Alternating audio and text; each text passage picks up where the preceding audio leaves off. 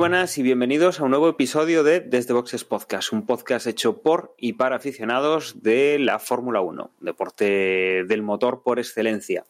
En esta ocasión eh, nos vamos a ir a Hungría, vamos a comentar lo que ha pasado en el Gran Premio de Hungría y vamos a comentar alguna noticia.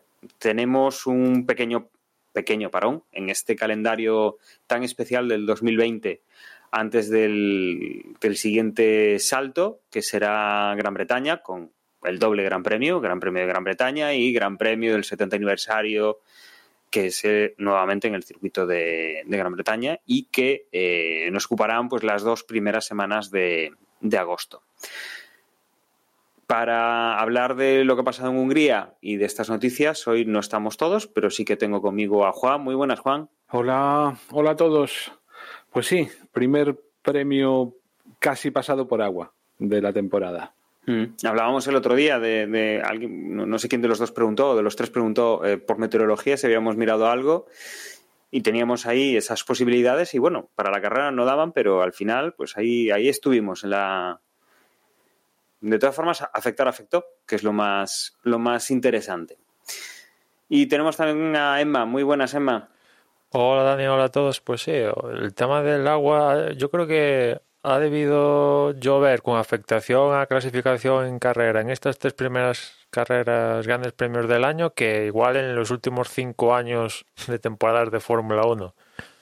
Bueno, mientras la cosa sea en clasificación y en carrera, yo no tengo problema. Mm, uh -huh. No me gusta mucho que sea un triste libre ahí perdido tal, pero bueno. Sí, y además, bueno, es una, es una época curiosa, ¿no? Para que esté lloviendo en pleno julio, eh, que tengamos este tiempo así un poco inestable en, Europa, que no, no, suele ser lo más habitual. Hemos cambiado los grandes premios un poco de fechas y, y no, no, era algo esperable. Pero bueno, nos vamos a meter primero, vamos a empezar con las noticias y tenemos confirmación para 2021 del equipo Williams, confirma a Latifi y a Russell. Eh, si no recuerdo mal, bueno, o sea, es una confirmación de que alguno ya tenía contrato, con lo cual, eh, para esas fechas, con lo cual no hay así mucha, mucha sorpresa. Con, con, esto, pues ya tenemos al equipo Williams confirmado, ya nos quitamos un posible rumor, run run o lo que sea de delante.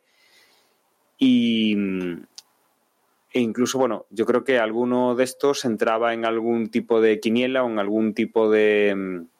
Eh, de idea, ¿no? De qué es lo que haría, por ejemplo, en Russell con algunos de los futuros fichajes que, que, se están barajando, que se han barajado en estos días en, en, otro tipo de, en otro tipo de equipos.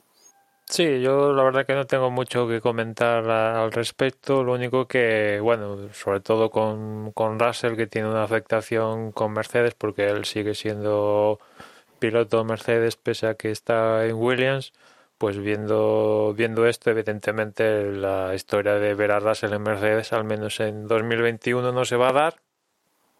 Y, y, en cuanto a Mercedes, lo que, bueno, lo que parece más de sentido común es que continúen tanto Hamilton como Bottas. De hecho, Bottas, por lo que dicen que el contrato ya está apalabrado y es cuestión de, de que lo hagan oficial. El tema de Hamilton ya no sé ahí porque, bueno, ya hay más pasta en juego que en el contrato de botas y el, el Gale aquí en el tema de piloto sigue siendo el tema de, de Vettel, ¿no? Si Racing Point sí, si Racing Point no y, y, lo que provoque si es sí o no en torno a Checo Pérez y en fin, ese es un poco el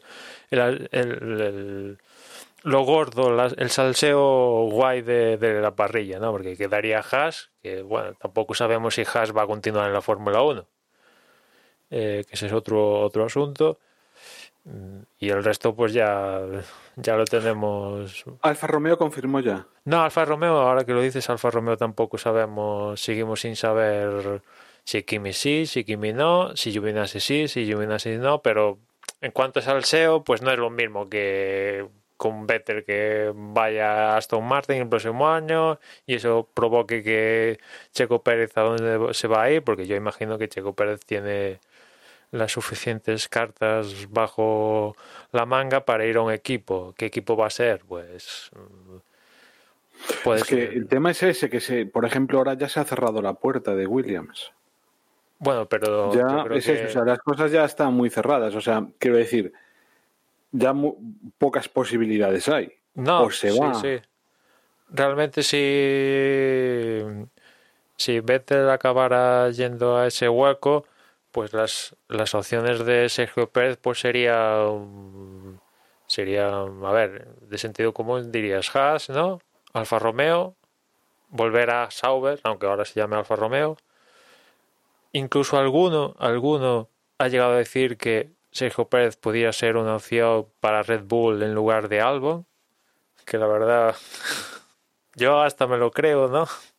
Ya viendo todo lo que ha pasado en los últimos meses, que Vettel acabe en Aston Martin, Sergio Pérez acabe en Red Bull, Albon acabe en Alfa Tauri y Kvyat, imagino que sería Kvyat, le dieran otra vez la patada y acabara el tío fuera de, la parrilla.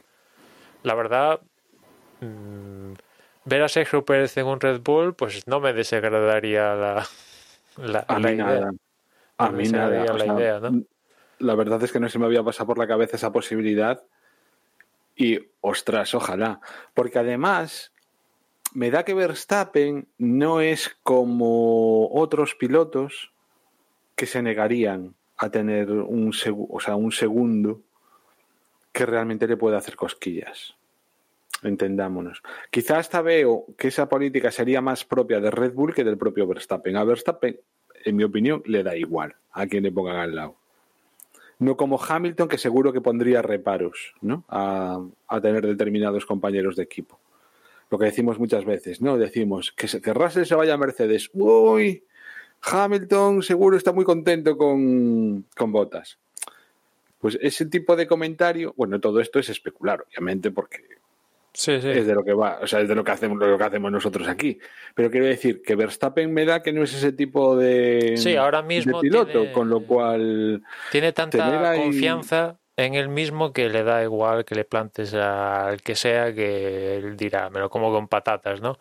Y viendo lo que ha pasado con, con Almo, con Albon este fin de semana, que a mí me empieza un poco a recordar la película con Gasly del año pasado, porque bueno, ahora comentaremos más adelante lo que ha pasado en el Gran Premio, clasificación y tal con Albon, pero eh, bueno, pues hay una, ya lo comentamos con el Gran Premio de Estiria y tal, que hay una distancia con respecto a Verstappen, a ver, que en algún momento es hasta insultante, ¿no? Que te metan tanta, tanta distancia, ¿no? y evidentemente en el equipo pues están diciendo, bueno, pues no lo está haciendo tan mal, le estamos dando, entre comillas, un monoplaza problemático y está sacando ciertos resultados. Bueno, pues con Gasly, antes de darle la patada, estaban diciendo que iba a continuar la temporada y a los tres días pues le dieron la patada y lo bajaron a, a todos los en aquel momento. De, hecho, Gasly, Gasly en este Gran Premio, al menos en clasificación, dio un, claro, esa es otra. puñetazo en la mesa y diciendo aquí estoy yo y mira dónde está algo. Después hablaremos cuando llegue el tema de la clasificación, pero ahí el tema ya lo hablamos que el tema ese segundo asiento en Red Bull al lado de Verstappen es por un lado te da cartas a poder luchar con la parte alta de la parrilla, pero otra parte dices, al lado tengo a Verstappen. Eh, a ver, a mí no me desagrada la idea de ver a Checo a tal, pero viendo que de vez en cuando está teniendo problemas para superar a Lance Stroll, no me quiero imaginar mm, teniendo a Verstappen al lado.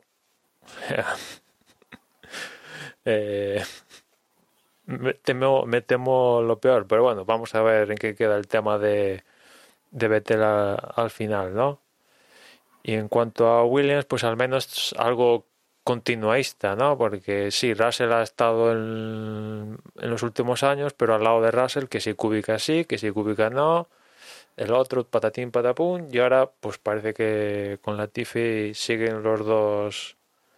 Bueno, Williams sin lugar a dudas ha dado un salto hacia adelante este año, pues que sigan los dos pilotos un año más, pues para continuar continuar ese proyecto y como los coches del próximo año van a ser un calco casi de, lo que estamos viendo, pues bien, ¿no? En, ese sentido. Que también a su vez es un poco para los que temían con una muerte de Williams, pues viendo que están anunciando pilotos para el próximo año, pues a su vez es también una confirmación pseudo oficial, por llamarlo de alguna manera, que Williams no va a seguir en la parrilla. Que igual con otro nombre, pues no, no, no lo sabemos, ¿no? Pero que digamos que va a haber plaza, esa plaza se va a ocupar el próximo año. Desde luego en este tipo de cosas la, este año nos está dejando muchas dudas y el año que viene nos dejará también algunas. Con lo cual, bueno, iremos avanzando, iremos hablando de ellas eh, según pues eh, vayan, vayan saltando las noticias. Y otra de las cosas que teníamos que teníamos pendiente, bueno, eh, el acuerdo de la Concordia que estaba preparado para firma, que estaba ya, digamos, hablado y solo faltaba, pues eso, que los equipos lo aceptasen. Uno de los equipos que siempre suele dar más la la lata con el tema de aceptar, de, perder un poco su posición dominante que tiene de forma histórica, es el equipo Ferrari. Y bueno, parece ser que, han dado el visto bueno, que están ya preparados. Eh, lo decía eh, Binotto en unas declaraciones y que estaban pues ya pendientes para, para poner eh, sobre el papel, firmar todo lo que se ha ido hablando en los últimos meses y los cambios que, iba a haber pues para, para afrontar tema del COVID, tema de este próximo año, los cambios, etcétera, etcétera. Y que sobre todo esto siempre se traduce eh, en los últimos años siempre en, el, la misma parte común, que es eh, menos pasta para la Fórmula 1, menos presupuesto y hacer algo mucho más sostenible y mucho más limitado en cuanto a lo que pueden gastar los equipos, que a Ferrari pues es la cosa que más más daño le puede hacer, ¿no? Con un presupuesto importante que tiene el equipo Ferrari, todas estas limitaciones, la verdad es que le afectan de una forma importante a la hora de desarrollar coches. Eh, antes tenían, eh, tenían la pista justo al otro lado de la fábrica, ahí se hacían test, ahí se hacía de todo y es algo bueno, pues que han ido perdiendo poco a poco y que siempre es un poco noticia el ver qué pasa con los pactos de la Concordia con, el equipo con el equipo italiano. Yo ahí, en cuanto al pacto este que tienen que firmar cada equipo con, el promotor de, del deporte, eh, me pregunto si van a seguir con la política de confidencialidad característica de la era Eccleston o se van a mostrar más transparentes a la hora de, de contarnos, aunque sea líneas un poco gruesas, de los acuerdos que se firman con, con cada equipo. Ferrari y McLaren pues ya están diciendo que, están listos para firmarlo, pero de la misma manera que conocemos que hay un límite presupuestario, pues a mí me gustaría saber, por ejemplo, cómo se va a repartir los beneficios que obtiene la Fórmula 1 cada año con respecto a cada, a cada escudería, porque vale, el límite presupuestario tiene su afectación, pero cómo se reparte los beneficios también tienen su, su afectación, ¿no? Y ahora mismo pues sabemos cómo se reparten tal, pues porque este ha hablado, el otro ha hablado y juntando este con el otro pues nos hacemos cierta idea, pero ver el papel pues nunca lo, lo, hemos visto, ¿no? Y al menos eso, ya el detalle pues imagino que habrá cláusulas ahí confidenciales y todo esto, pues vale, venga, trago, pero al menos cómo se reparte todo el pote de, de, ingresos que recibe la Fórmula 1, pues me gustaría saber, pues mira, pues hay esto que va para todos, según rendimiento, esto va para el que gana y esto va para el último, y hay extras o no hay extras, Ferrari sigue teniendo derecho a veto, sí o no, eh, todo este asunto de, de cosas por ejemplo, me, gustaría saberlo. Esa es un poco mi duda si la Fórmula 1 va a ser en esta nueva era que ya no está Eccleston, si se va a mostrar más transparente o nos vamos mañana pasado, cuando sea, nos vamos a enterar. Ahora, Ferrari ha firmado, chimpum, ya está. McLaren ha firmado, vale, chimpum. Mercedes ha firmado, vale, ya está. Y vamos a quedar con, vale, fantástico, han firmado, pero no sabemos ni cuánto duración del contrato, ni, cómo se va a repartir el dinero, ni, ni nada. Un poco al menos saber algo. Ya digo, un poco lo grueso. Tampoco estoy pidiendo el detalle. Sí, por lo menos que sea un poco transparente y veamos un poco qué es lo que, qué es lo que hay detrás y, sobre todo, bueno, ahí yo entiendo que, también es complicado porque ves un poco de, de, qué palo va cada uno de los equipos, ¿no? Aunque, por ejemplo, de Ferrari lo tenemos bastante claro en qué sentido van, en no reducir, en ellos quieren gastar, ellos eh, se dedican a esto y que, bueno, oye, eh, lo que quieren es seguir trabajando como trabajaban hace muchos años y que tan buen resultado les dio.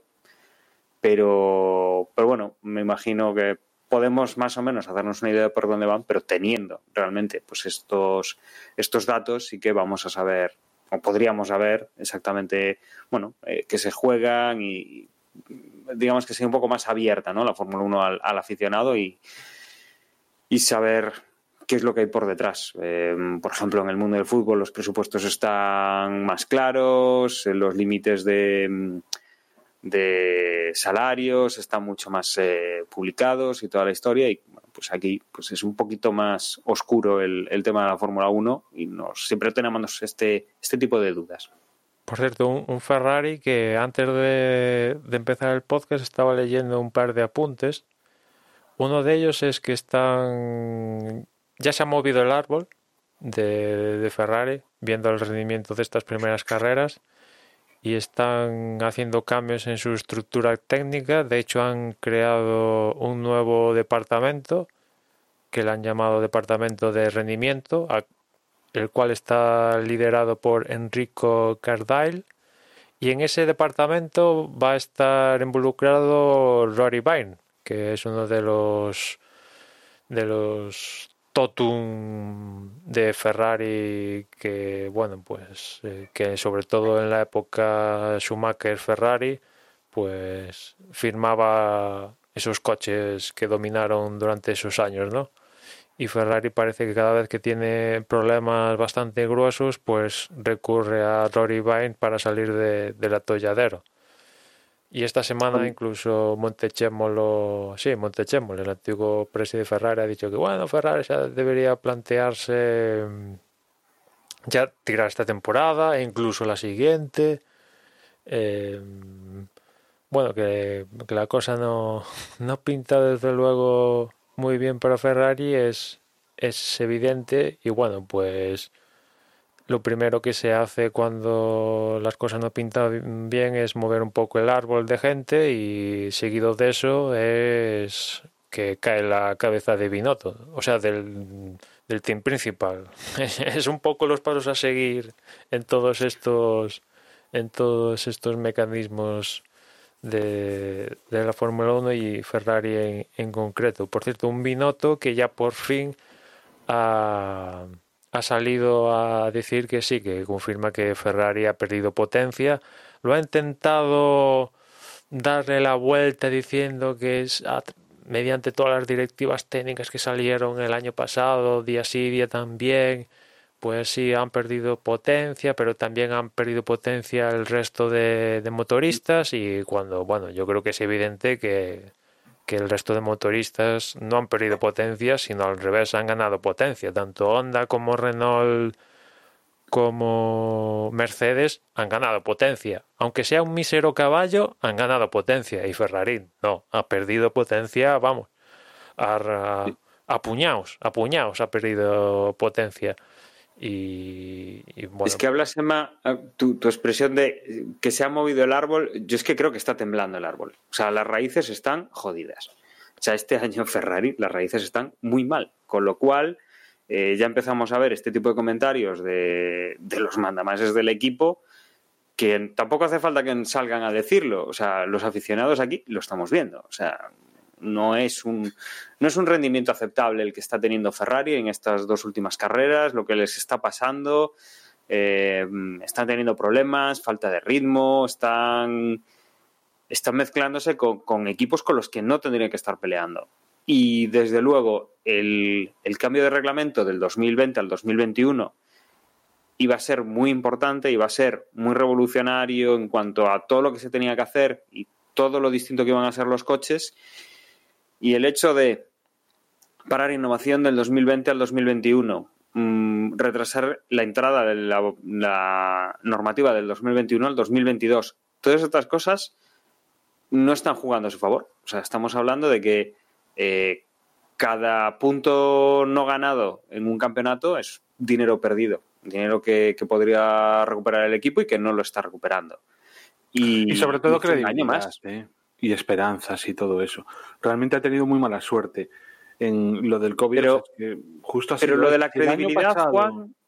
Ya, pero es que tú date cuenta que si el año pasado, cuando hablábamos de todo esto, ya casi, o sea, yo hubo veces que hasta me olvidaba de que la siguiente temporada, es decir, la del 2020, aún íbamos a seguir con las mismas reglas, porque estábamos hablando tanto del 2021 que llegó un momento en que ya casi, no sé si os pasaba, ¿no? Y entonces resulta que ese, ese 2021 se, es otro año más, con lo cual mm, los equipos ya, ¿qué es lo que hacen? Si ya antes estaban mirando para el 2021, pues ahora, es decir, van a ser dos años más de, de tener un coche malo, de, de, qué hacer, y encima, como la baza que tenían es la de hacer trampas, les han pillado con la trampa y entonces se les ha ido al garete la...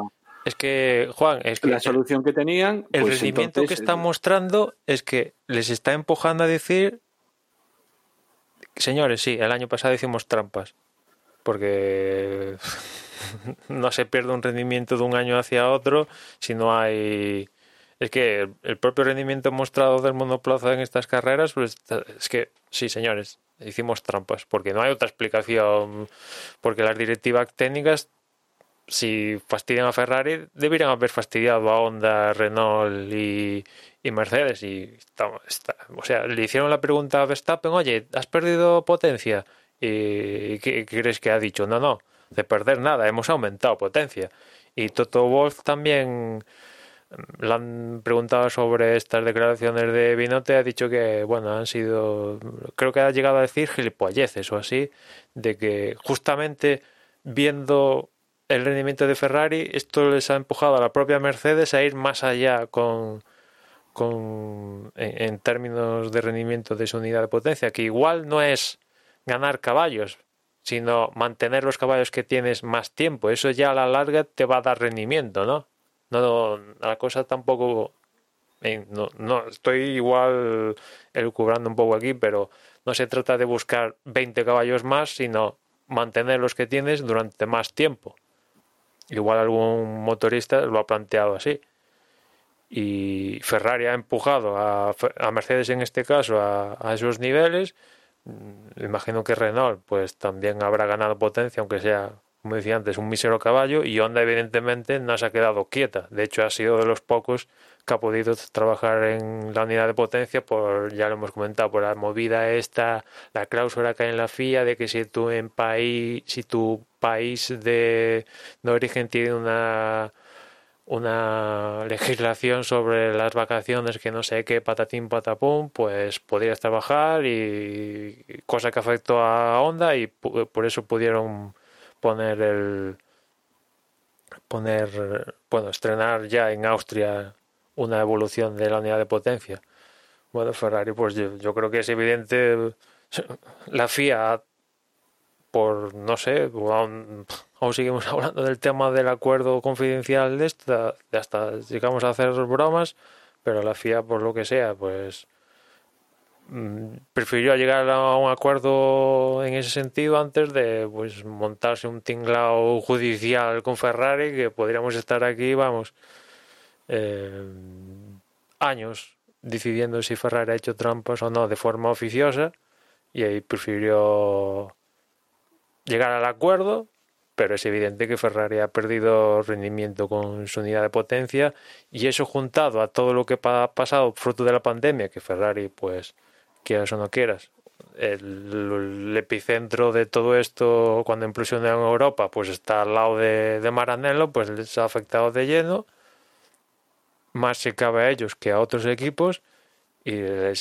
si ya de por sí perdían potencia, pues imagina, imagínate que si encima no pueden desarrollar la unidad de potencia, pues todos estos planes de, de desarrollar unidades de potencia, a ellos se les han venido, que también es otro, otras de las cosas que decía Binotto, que todas estas cosas de evoluciones de unidades de potencia, ellos no los han podido hacer por todo el tema de, de la pandemia y son cosas que ya están planteando evoluciones para el próximo año, porque no las han podido llevar a cabo durante todo este tiempo de confinamiento. Porque además, Emma, bueno, recordemos, eh, Italia nos llevaba una ventaja a España, yo creo que una semana en cuanto a todo el tema del cierre, del confinamiento, de, todas las medidas, digámoslo así, duras. Una semana o dos, nosotros fuimos pues la primera quincena, casi, casi cuando estábamos ya a principios de temporada, y yo creo que más o menos todos los fabricantes suelen tener bases pues, en Reino Unido o, en Centro Europa. Eh, ahí tuvieron semanas de ventaja sobre, sobre ese cierre que sí que hubo en Italia. Entonces ahí sí que sí que ya se veían un poco afectados antes de que todo esto afectara, digamos, a la Fórmula 1 en general. Con lo cual, bueno, que no es excusa. O sea, eh, Ferrari se dedica a hacer eh, dos tipos de motores. Los de los coches de competición legales para vender en calle y, la de los coches de competición que compiten. O sea, no tiene otro, no tiene otro negocio y se dedica única y exclusivamente a coches de alto rendimiento. O sea, no lo puedes comparar con ninguno de los motoristas que hay en la Fórmula 1. Honda se dedica a hacer coches de calle, eh, Mercedes se dedica a hacer coches de calle. Aquí Ferrari es el único que se dedica a hacer motores de muy alto rendimiento, porque no tiene un motor no tiene un motor light en, ninguno de los coches que, vende. O sea, el coche más barato que, tiene eh, supera pues a cualquiera de los, bueno, el 50, el 60, el 70, el 80% de los coches que tiene la, competencia como motorista, ¿no? Mercedes al final hace coches de todo tipo, pero Ferrari no. Ferrari hace coches deportivos, punto. No, no, no hay más. O sea que mm, los que más podrían estar centrados en, un tipo muy determinado de, de trabajo son los que los que están teniendo más problemas, la verdad.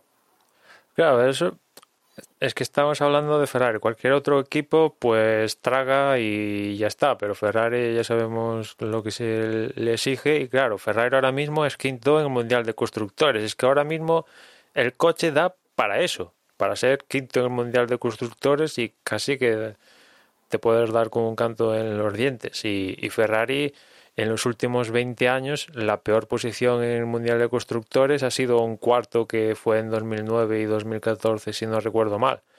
Ah, estar en estas posiciones en el Mundial de Constructores dos años seguidos, pues, a ver, esto, drama se queda corto. No, o sea, y lo peor de todo es que el próximo año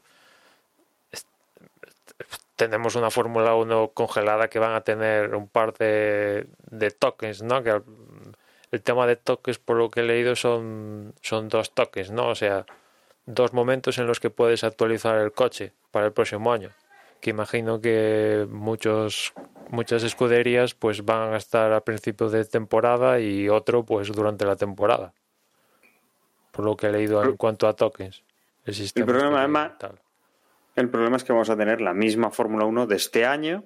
Mm, a saber un poco cómo va a ser el tema competitivo eh, en cuanto al calendario, la posible afectación de rebrotes y, todo esto, que aún no lo tenemos claro para este año, como para hacer cábalas para el año que viene, ¿no? Pero nos, presentamos en una situación con un equipo que está, que es que además es un equipo que lo dicen así, ¿no? Que históricamente, que tiene un poder en la, en la Fórmula 1, eh, sobre todo basado en que llevan en la Fórmula 1 desde siempre, es un poder no ganado por puntos o por campeonatos en sí, sino por, por presencia, por haber estado ahí.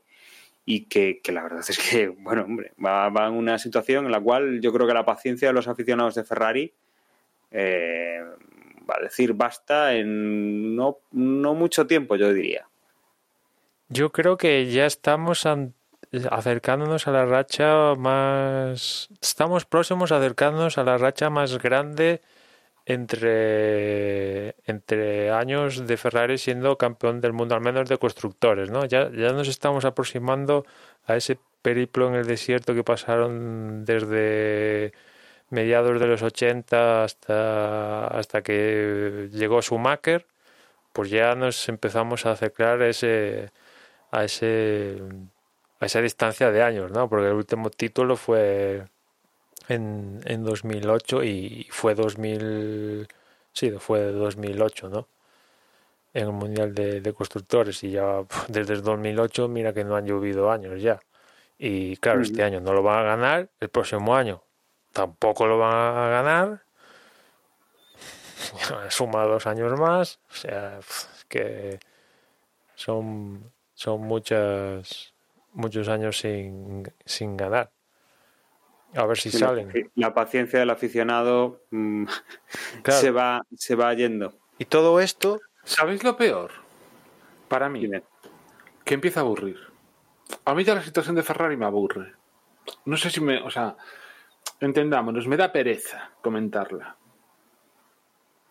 No es esa noticia que de un equipo que esté bien o mal es Ferrari, coño, es que es Ferrari. Pues el cual es que me da pereza y yo creo que eso es lo peor. Sí, bueno, hemos tenido, hemos tenido de todo en estos años, ¿no? Hemos empezado, hemos empezado el podcast hace prácticamente 11, 12 años. Hemos visto, pues, pasar a Fernando Alonso por allí. Hemos visto la, a veces la, falta de toma de decisiones o, tomar unas decisiones que nosotros no veíamos lógicas. ¿Qué, demonios hizo Massa durante tanto tiempo en Ferrari, por ejemplo? o alguno de los team principal que, veías que el equipo no iba, que, había problemas y que, a, ver, o sea, si tienes unas exigencias como Ferrari hacia la Fórmula 1 por decir, oye, yo llevo aquí toda la vida, exijo que se haga así, exijo que se haga así, eh, yo tengo derecho a veto y yo lo ejerzo. Cuando pues, internamente no, no tienen esa, esa autoexigencia, ¿no? O sea, los resultados son malos, vamos a cambiar algo ya. ¿Qué problema tenemos? Que, que solo tenemos un piloto durante los años de Ferrari con, Felipe y con Massa, eh, eh, Fernando, eh, Fernando tiraba del carro de una forma que Massa no estaba a la altura. Massa, lo que hacía falta en aquel momento era un segundo piloto que tirase del carro también. Que, que ya, pero, pero, Dani, yo, o sea, en, todos esos años, o sea, a mí Ferrari me interesaba. Probablemente el año que viene, con, como está Carlos allí, pues vuelva a tal. De hecho, ahora mismo joder, la situación en cuanto a pilotos, concho, da para divertirse con Ferrari, ¿no? Con un Leclerc en alza, aunque esta carrera, en fin, con Vettel a la baja, pero yo es que a lo que me refiero es en decir, es Viñoto sí, Viñoto no, si lo solucionamos de esta manera, lo solucionamos de otra forma. A mí eso es lo que me da pereza. No sé si me explico. Es, eh, y, como, como hay como un desinterés, o sea, me voy a quedar, pues eso, a ver en lo que hace Leclerc, a ver si Vettel vuelve a trompear cuando no debe, eh, este tipo de cosas, pero en lo que es eh, encontrar una solución o todo eso, es que ya, ¿para qué? O sea, si es que... es que además las soluciones no las vas a ver en el próximo Gran Premio. Tampoco, justo. O sea, Si, Ni siquiera el año que viene. Claro, si dijeras, vale, han, movido a este tío de este departamento, viene Raribar y vale, eh, dentro del próximo Gran Premio tal, pues ya vas a ver cambios. Pues no, sabemos que esto cambias hoy para ver esos cambios en X temporadas, ¿no? Pero claro, es Ferrari. Ferrari en esto pues no, no computa, ¿no? O sea, tienes que ganar todos los años. Pero es que no lo, es que lo diga yo, es que lo dicen ellos. O sea, yo no estoy exigiendo a Ferrari más de lo que se exigen ellos lo que debería estar exigiéndose, ¿no? Claro, o sea que, bueno, en fin, Carlos va a estar el próximo año, ahí espero que ya el próximo año, pues todo esto, esta acumulación de cosas que no han podido poner en funcionamiento para este año, sumado a estos cambios, pues eh, le favorezcan a, él, ¿no? Eh, mm. Va a entrar con ganas, eso también es positivo, porque también el equipo ahora mismo estamos viendo a un Vettel que está pensando más fuera que dentro, ¿no? Leclerc sí sabe que va a seguir, pero no es lo mismo a Leclerc y Carlos que van a estar enchufadísimos que a un Vettel que está buscándose la vida si continúa o no continúa, en dónde continúa y tal, y, tal, ¿no? Eh, Leclerc va a seguir madurando porque necesita madurar aún y, bueno, pues no la dinámica del equipo que puede insuflar un piloto, pues hay que tenerlo también en consideración, ¿no? Carlos ahí, pues imagino que va a empujar al equipo hacia espero, ¿no? Que, que la fuerza que influja a él, que sople hacia el equipo, pues lo salga a empujar hacia adelante, pero la pinta pues no es muy muy positiva, ¿no? Porque lo estamos viendo, Ferrari está peleando por pasar a Q3 y después peleándose con, con la gente por meterse en posiciones de puntos y ya está. O sea, el año pasado estaba por peleándose con mm, Mercedes, Red Bull por los podios. Era el, grupo, formaban estos el grupo de los seis magníficos que ocupaban sin condiciones normales los seis primeros puestos. Eso ya sabías que eran seguros para esta gente y ahora pues no, no. Están peleando por meterse en puntos. En fin. Y, y todo esto coincide, coincide con que este año aparte del 70 aniversario de la Fórmula 1, eh, Ferrari hace su carrera número 1000, que la va a hacer en el Gran Premio de, de. Y además, el que se puede dar la circunstancia de que este año tengamos tres pruebas en suelo italiano, porque a las ya confirmadas de Mugello y Monza, pues ahora no es aún oficial, pero mm, igual es oficial mañana. Estamos grabando hoy esto miércoles, pues igual mañana jueves se hace oficial de que la Fórmula 1 añada un gran premio en Alemania, en Nürburgring, otro en Portugal, en, en Portimao, y otra cita en Imola. O sea, ya sería la repera que Italia pasa a tener tres grandes premios en suelo italiano y eh, Ferrari a su carrera número 1000 y todo con, coincidiendo con un rendimiento pues no a las alturas de, circunstancia, menudo, menuda celebración que puede ser aquello. Mm. en, cuanto a lo que comentas, por, ir un poco evolucionando y, ya aprovechando, Imola sabemos que, que tiene de nuevo la certificación de circuito para Fórmula 1 desde, desde junio de este año. Aquí pues supongo que los circuitos que, que se veían con posibilidades de acoger un gran premio, pues han lanzado a, renovar estas certificaciones y hacer las obras pertinentes. Nürburgring, obviamente, eh, ya lo tenía, no hace mucho que se, que se corría allí. Eh, Portimao, ¿sabes cómo está el tema? Sí, sí, pues estos los tienen que tener la máxima certificación, porque bueno, y si no, no hay problema, ¿eh? O sea, va un fulano allí y le da el sello, ¿eh? O sea, no creo que haya problemas en ese sentido, ¿eh? De dar el sello tal, pero sí, yo creo que...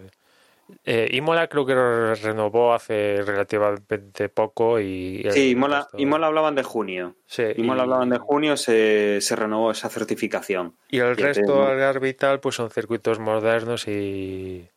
O sea, el Algarve sí, el otro de Nürburgring que hace siete años que no corremos ahí pues eh, lo deben de, en concreto Nürburgring, de, Nürburgring de, de tener. Aunque yo me hubiera esperado de ser Alemania que lo hicieran en Hockenheim, pero bueno, parece que han elegido Nürburgring para celebrar esa, esa cita. Ya digo que esto no, no, es oficial aún, pero tiene pinta de, por el medio donde lo, lo saco, que debe estar al caer de, que se confirmen este grupo de, citas.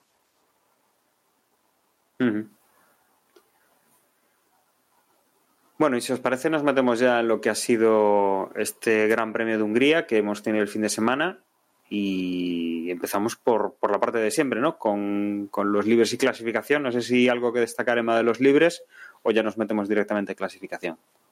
No, la verdad es que en estos libros no ha habido mucho que, mucho que contar. Un fin de semana, eso sí, que siempre ha amenazado la, la lluvia.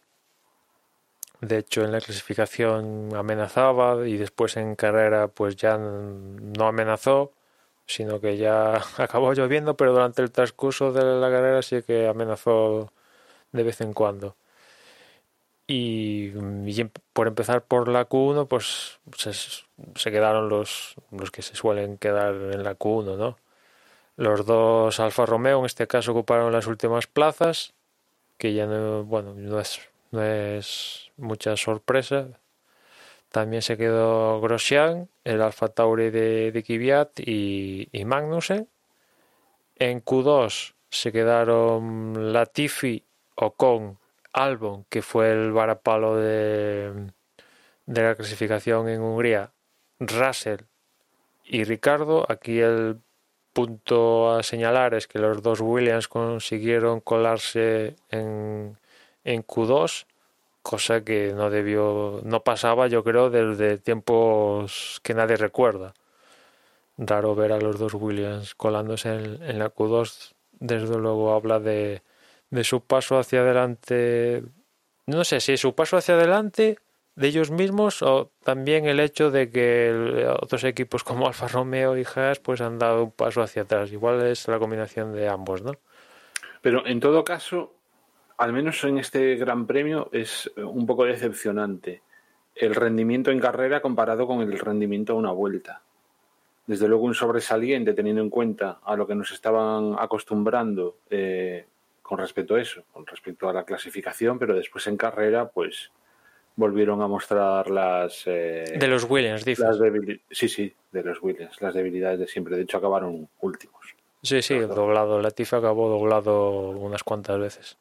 Con lo cual, no sé si es lo típico, ¿no? De que hay coches que, solo sirven para una de las dos modalidades y, en este caso, pues no sé, Williams a mí me había esperanzado, ¿no? O sea, cuando los ves tan arriba dices tú, ostras, anda que imagínate, ¿no? Que, pues eso, o sea, que de hecho, Russell... de dar ese zarpazo ahí y meterse ahí en, de hecho... hundir, pues eso, a los Haas y a, y a los Alfa Romeo, pero ya ves que al final en carrera, pues. Sí, sí, al final ocuparon las plazas, las plazas. Bueno, que claro, después hablaremos de la historia de, de Haas. Eh, de hecho, Russell, si no recuerdo mal, en Estiria también se metió en Q2 y por el tema de las penalizaciones creo que llegó a ocupar la décima posición, una cosa así. O sea que, bueno, y esto ya creo que ya lo hemos visto, que en la búsqueda de mejorar el coche a veces lo mejoras en términos de clasificación y lo que importa que es la carrera, pues eh, no lo mejoras. O sea, no, no, no tiene un, no hay un equilibrio ahí entre clasificación y carrera, que sería lo deseable, ¿no? Y en la Q3, pues pasaron el resto de pilotos. Gasly que consiguió meter el Alfa Tauri en la Q3, un Gasly que empezó el Gran Premio con problemas en su unidad de potencia, consiguió pasar a la Q3, pero eh, su carrera acabaría con problemas. O sea, empezó el Gran Premio con unidad de potencia y pese a la clasificación que hizo, acabó el Gran Premio también teniendo unidad de potencia. Ese Alfa Tauri junto con la unidad de potencia de Honda no le permitieron a Gasly rendir, ¿no? Lo, dieron, lo dejaron en, la estacada a lo largo de todo el fin de semana porque no pudo hacer ningún kilómetro en los primeros entrenamientos libres, ¿no? Y eso juntado a que los segundos fueron pasados, llovió, pues eh, que apenas rodaron mucho los, los pilotos, pues menudo fin de semana para Gasly después de pues eso, colarse en la Q3 y viendo que por ejemplo Albon con el Racing, con el Racing, sí, con el Red Bull, pues se quedaba con cara de tonto viendo con que no podía pasar a la, a la Q3. Carlos fue noveno y Norris octavo, que aquí viendo, aquí sí que se ha visto desde luego una bajada de McLaren con respecto a lo que pudimos ver en, en Austria, ¿no? Aquí ya no estuvieron tan estelares como, como en Austria y se dejó notar ya desde, desde la clasificación. Lo mismo un poco que Red Bull. Es cierto que después hablaremos de la carrera de Verstappen, pero en clasificación ver a Verstappen séptimo pues no es, no, no es lo habitual, ¿no? Y sobre todo porque se vio superado por los dos Ferrari. Vettel fue quinto y Leclerc sexto, que parece, parece que han dado un salto hacia adelante Ferrari, parece, pero claro, es que ves las diferencias con el resto y el salto hacia adelante es un poco no en cuanto a tiempo, diría yo, tiempo con respecto al primero, sino es que han ajustado ahí un par de cosas que le han permitido, pues, en este Gran Premio de Hungría, colarse en la Q3 y, y a partir de ahí, pues, quinto y sexto, que tampoco es que sea el no va más, pero vendiendo de donde venían en, en Austria y Estiria, pues ya parece que dieron un salto hacia adelante, pero viendo las diferencias con respecto a, a los tiempos que marcaron en la Q3 Hamilton y, y Bottas, pues ahí la diferencia es abismal.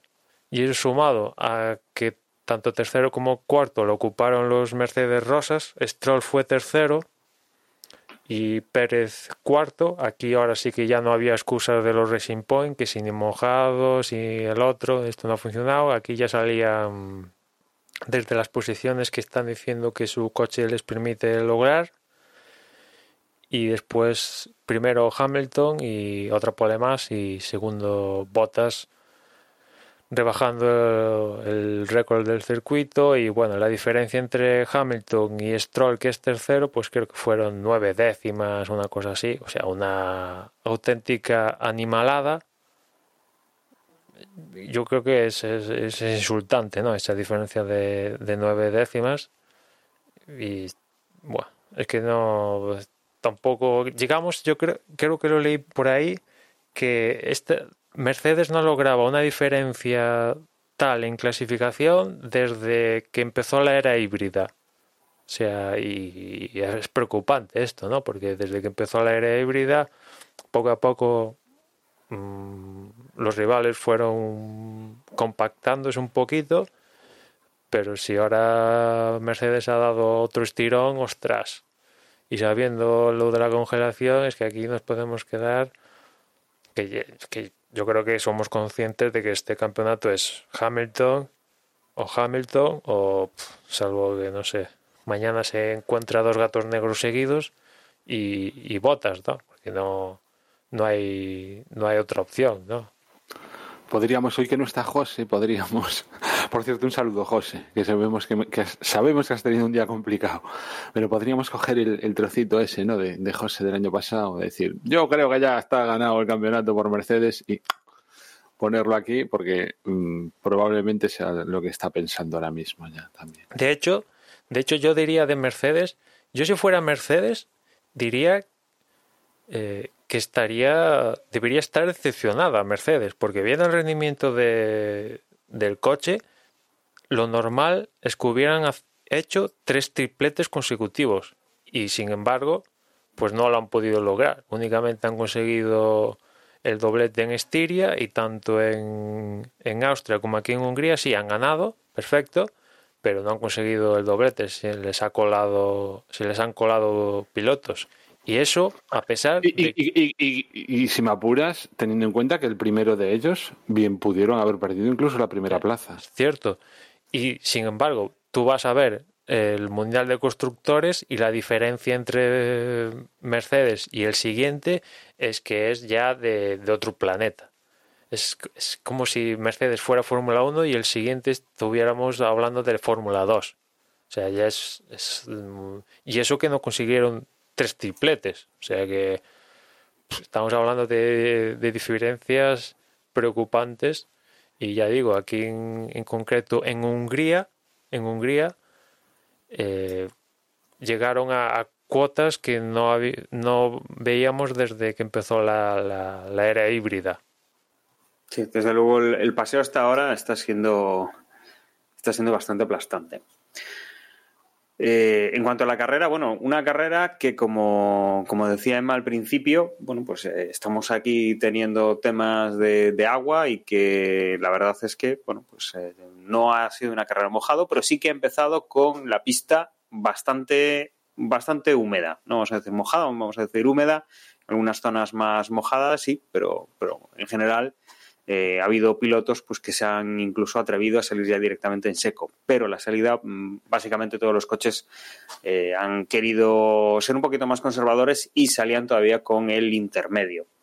Eh, con esto salía, por ejemplo, teníamos a Valtteri Bottas que en un primer momento se saltaba el semáforo, lo que pasa es que se quedaba parado, con lo cual ahí pues han argumentado un Dani, poco. Dani, espera, espera. Que antes de que se antes de que se apagaran los semáforos, pasó una cosa gorda.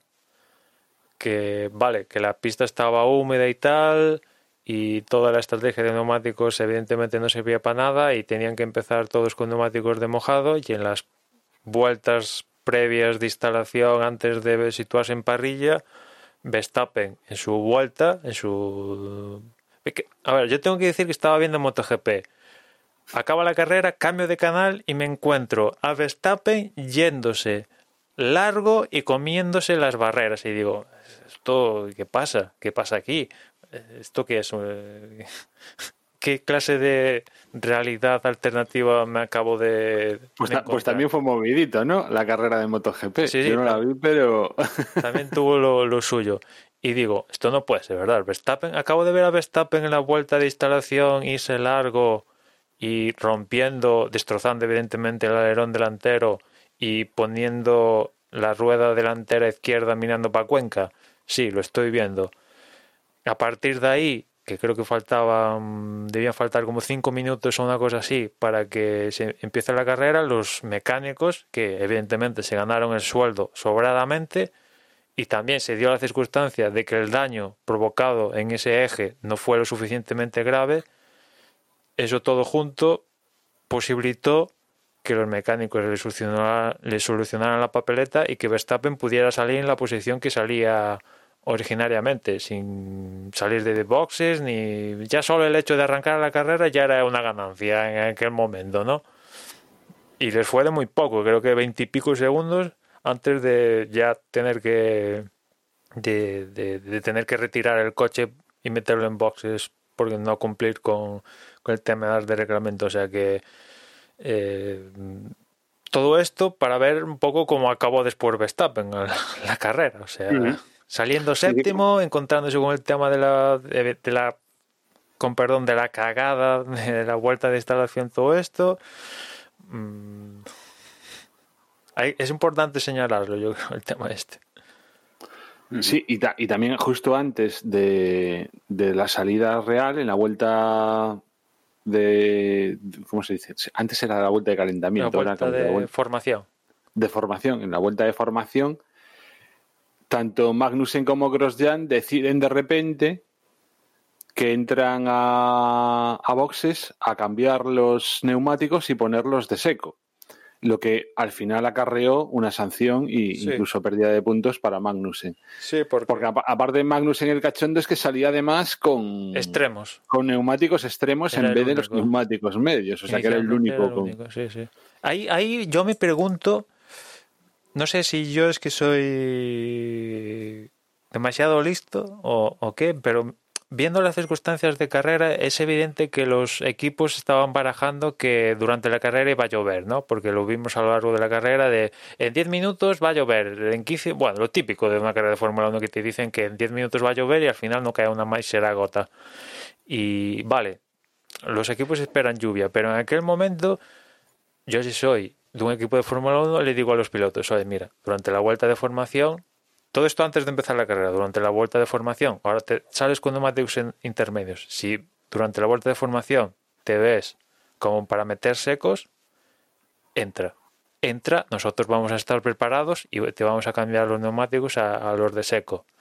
Ya en previsión, no durante la marcha como pasó con, con Haas, que eso, como dice Juan, les conllevó sanción porque en la vuelta de formación está terminante está terminantemente prohibido casi que hablarle el ingeniero que le hable al piloto, ¿no? De hecho, en el caso de Haas le hablan y le dicen entra a boxes, ya es cuando se produce la infracción.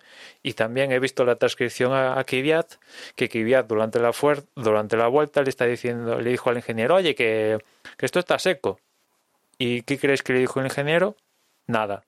Absolutamente nada para que no haya posibilidad de sanción ninguna, prefieren ni hablarle a los pilotos, ¿no?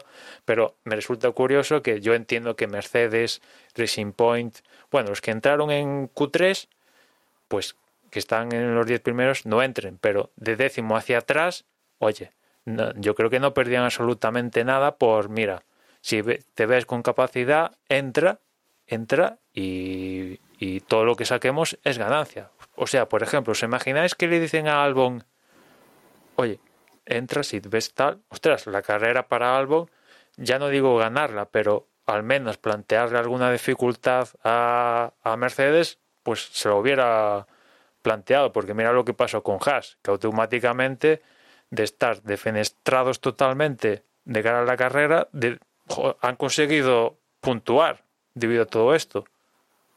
Es que lo que no es lo que no es muy lógico es que no se puedan dar este tipo de órdenes, bajo mi punto de vista. Porque una cosa es no decirle, oye, tío, pues coloca el. sí, sí. El, yo qué sé, el, la circunstancia X del motor tal, y otra cosa es decir, tío, salimos, o sea, quiero decir, eso es algo que es que va más allá, es, es estrategia de carrera, ¿no? Es como, no sé, para mí es distinto eso que... Sí, pero al margen de eso que...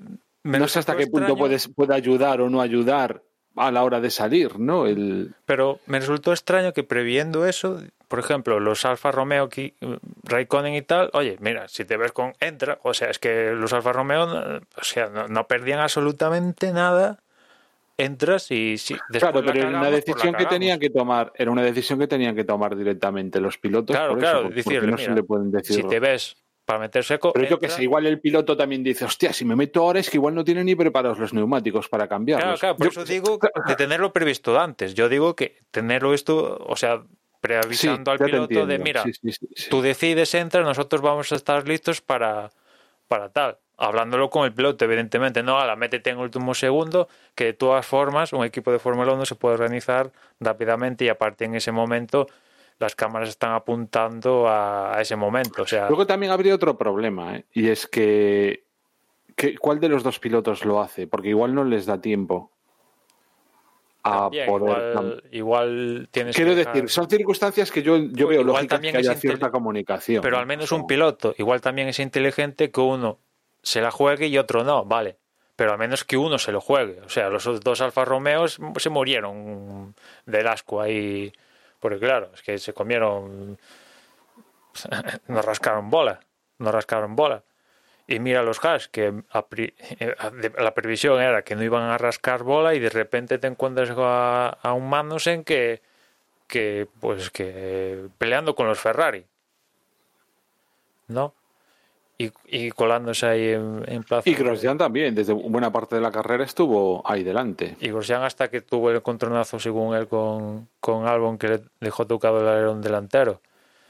Pero imagínate que esto hubiera pasado con eso, con un Albon, con un Renault, ¿sabes? Con alguien con aspiraciones a un poquito más pues que no tenían nada que perder, yo creo, a estas circunstancias, ¿no? No se están jugando ni el Mundial de, pilotos, ni de constructores, ni es la tercera carrera del año, o sea, que después te puede salir mal, vale, pero no sé, por, si no haces algo diferente, pues evidentemente vas a seguir estando en la cola del pelotón.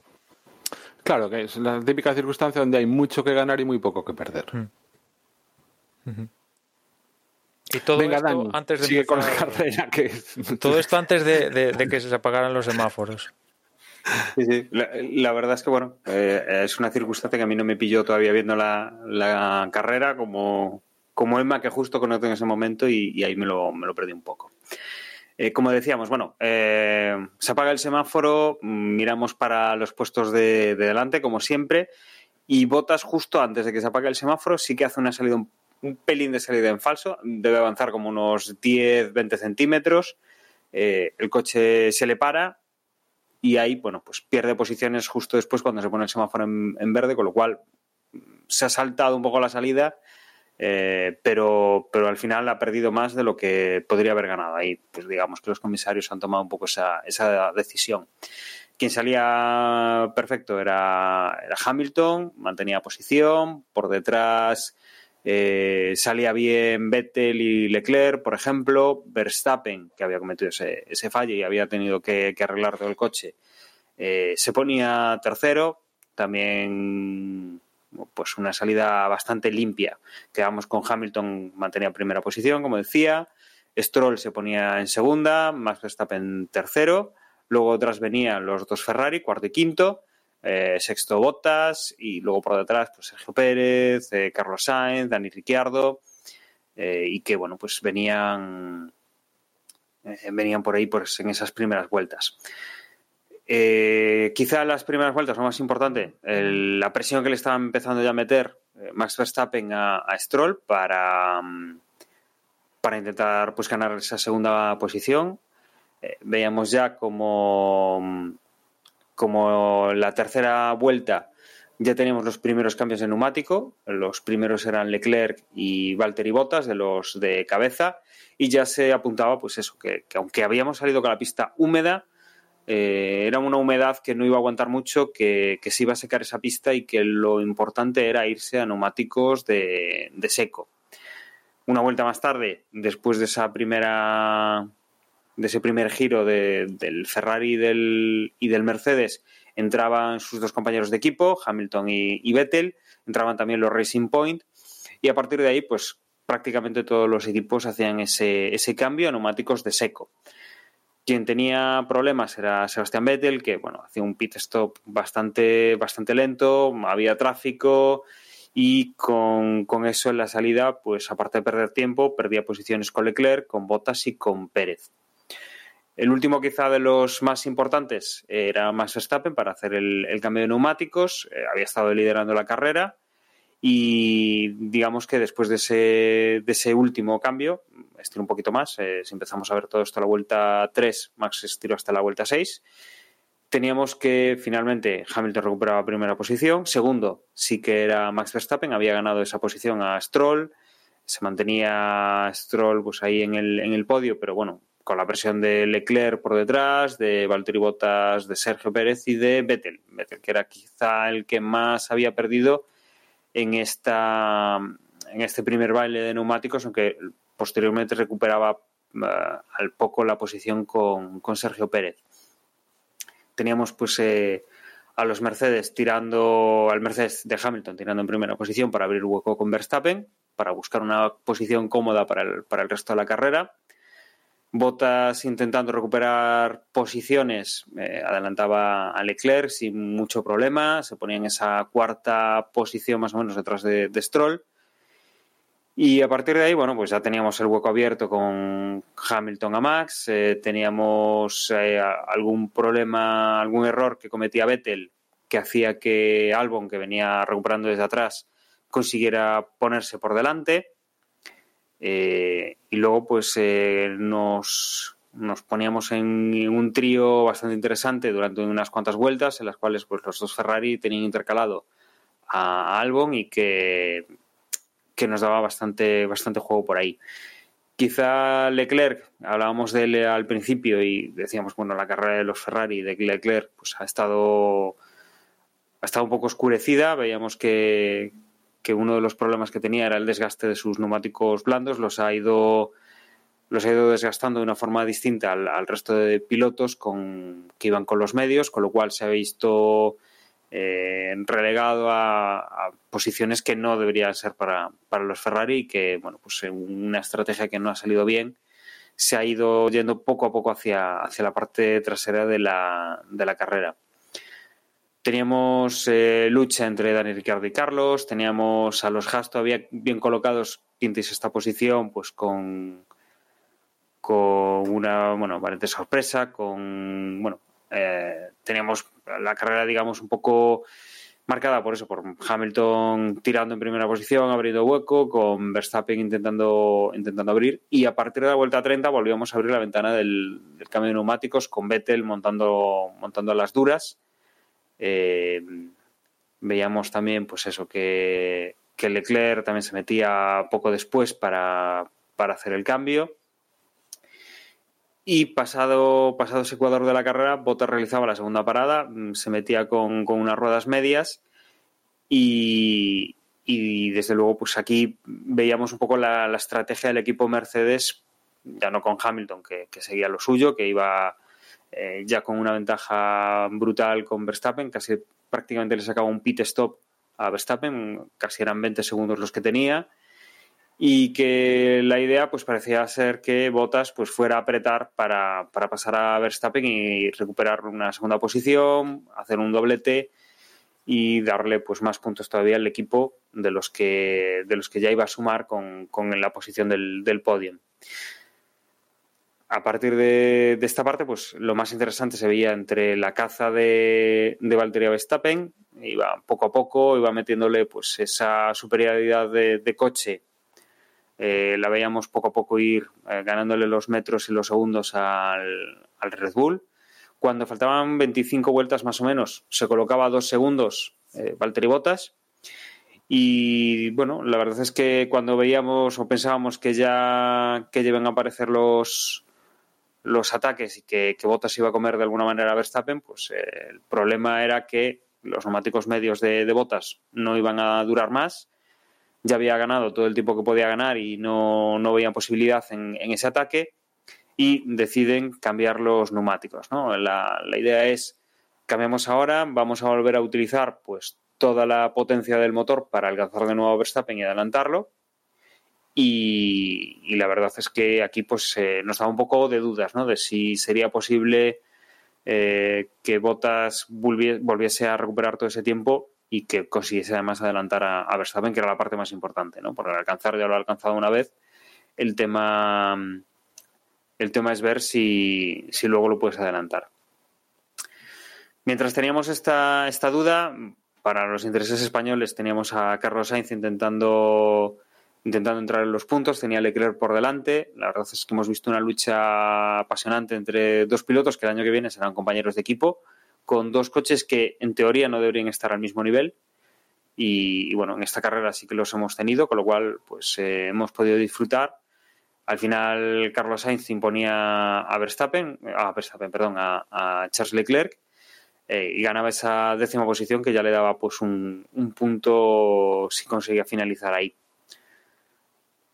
Luego, la parte que nos interesaba en cuanto al podio, ya teníamos hacia el final de la carrera a Verstappen perdiendo, perdiendo segundos con Valtteri Bottas, estaban prácticamente pegados a falta de unas seis vueltas.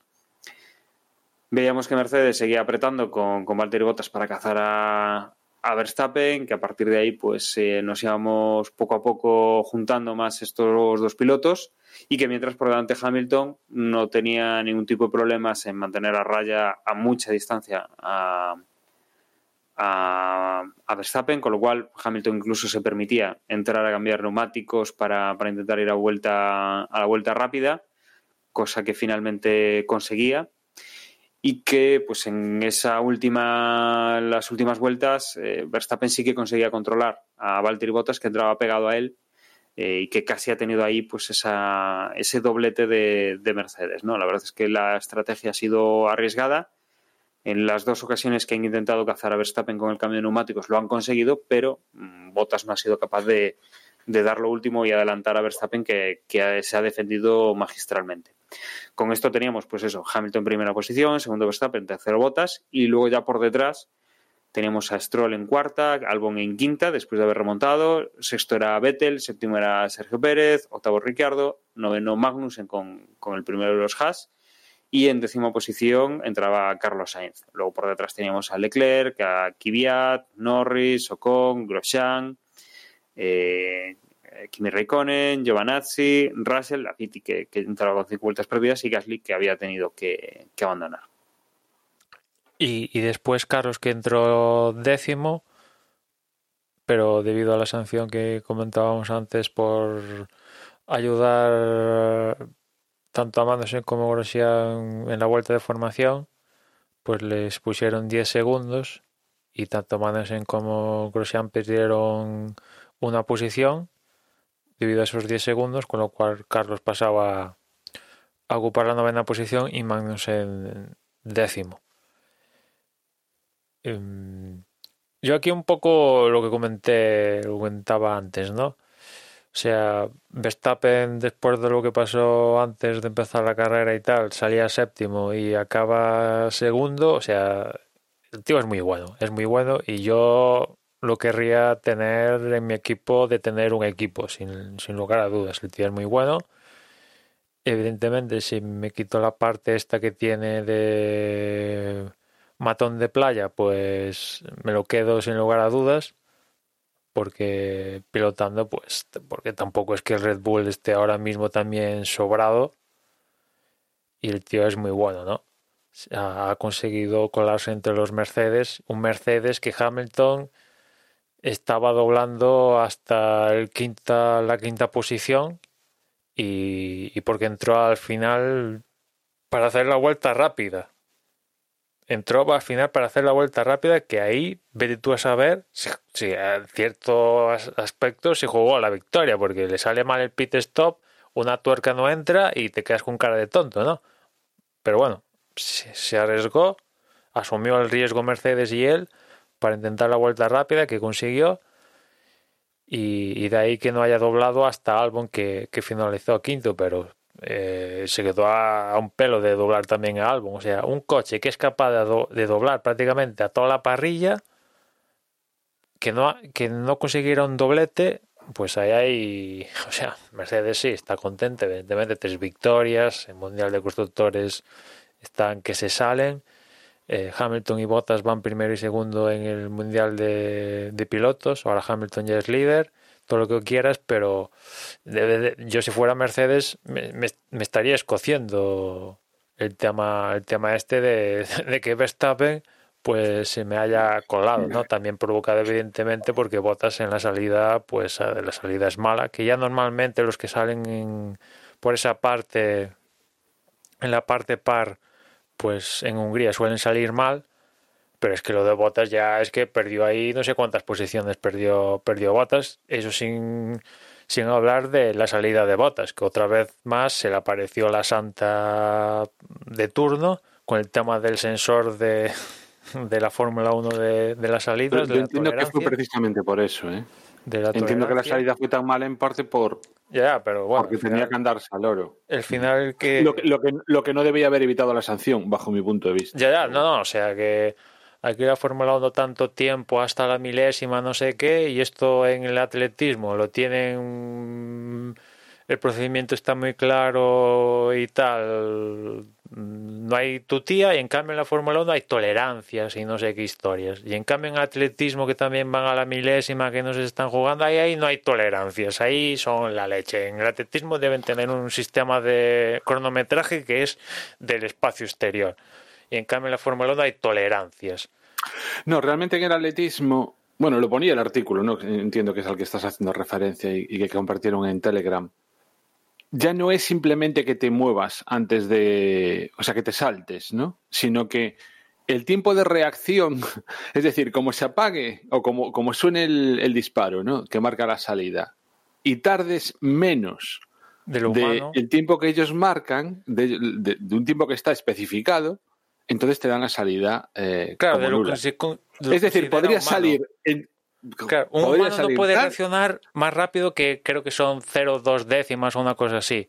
Y si reaccionas antes de 0,2 décimas es que ha salido antes. Sí, pero yo qué sé, podrías plantear de, bueno, pues es que yo psicológicamente soy tan bueno que miro la cara del tío que está disparando y sé cuándo le va a dar y entonces me anticipo. ¿Entiendes? Quiero decir, que podrías decir, o, gente que, que, no tiene nada que hacer y entonces dice, pues yo me la juego me la juego y, si suena la flauta, pues a lo mejor soy capaz de, conseguir un puesto que no conseguiría si salgo de normal, ¿no? Pues que entraría, pues no, es que eso está prohibido. Es que hasta eso. El decir me la juego, el se me la juego está prohibido. No puedes.